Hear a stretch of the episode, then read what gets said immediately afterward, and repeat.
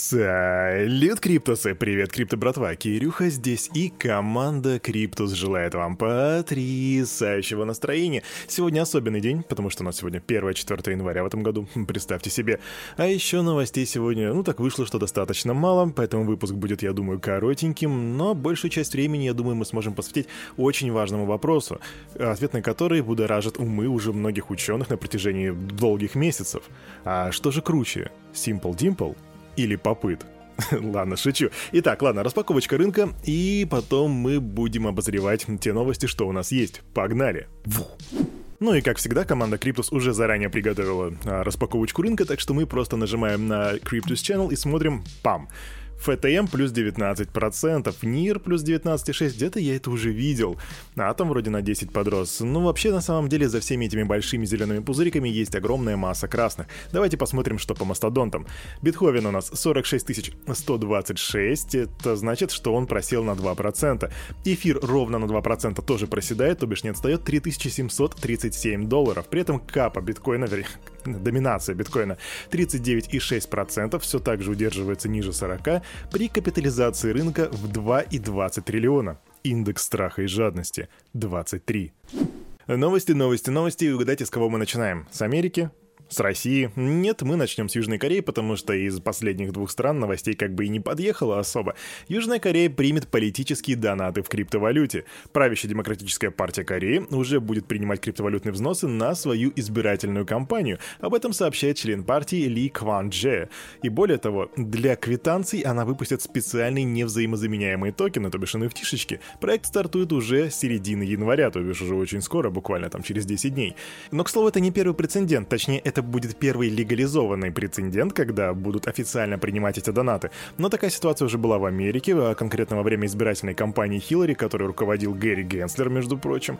Им предлагали занести как бы донатов в биткоине, но они так и не смогли все это дело урегулировать так, чтобы все это было законно, потому что там действует строгое ограничение на то, сколько средств ты можешь внести и бла-бла-бла. В общем, регули... регуляторные нормы не позволили тогда принимать как бы подношение в виде биточков.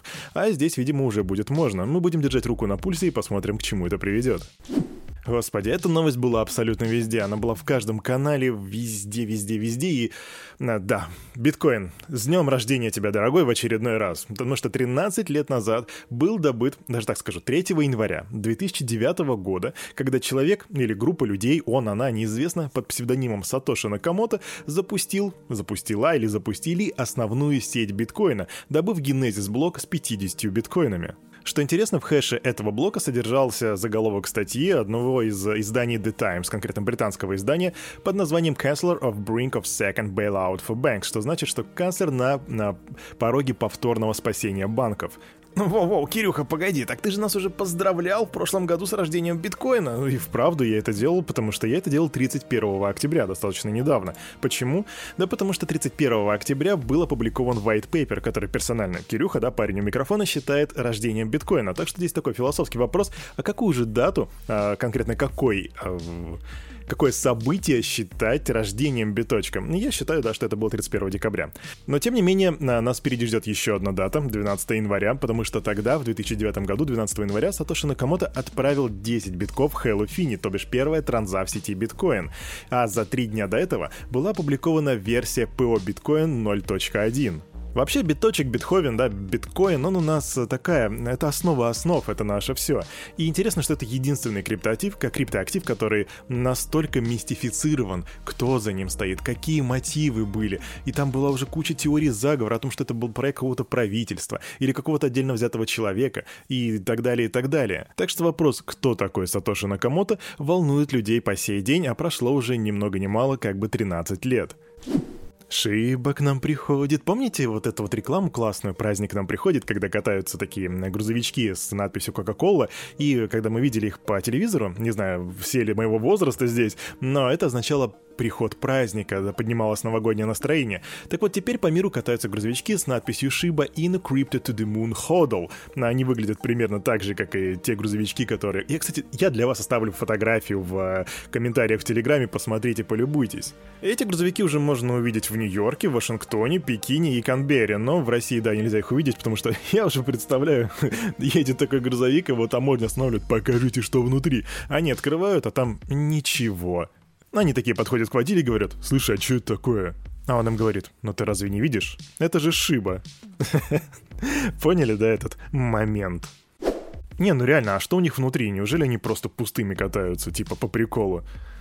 Рубрика «Интересные факты от Кирюши». А вы знали, что в прошлом месяце было напечатано огромное количество стейблкоинов, просто немыслимое число. А конкретно Тезера было напечатано 5,5 триллионов, BUSDT 425 миллионов, а USDC 3 миллиарда 836 миллионов, что в сумме дает цифру в 9 миллиардов 669 миллионов. Наложим это на то, что сейчас в Америке за последнее правление президента напечатано валюты больше, чем за последние 200 лет, то есть мы видим, как печатный станок такой не останавливается, печатает.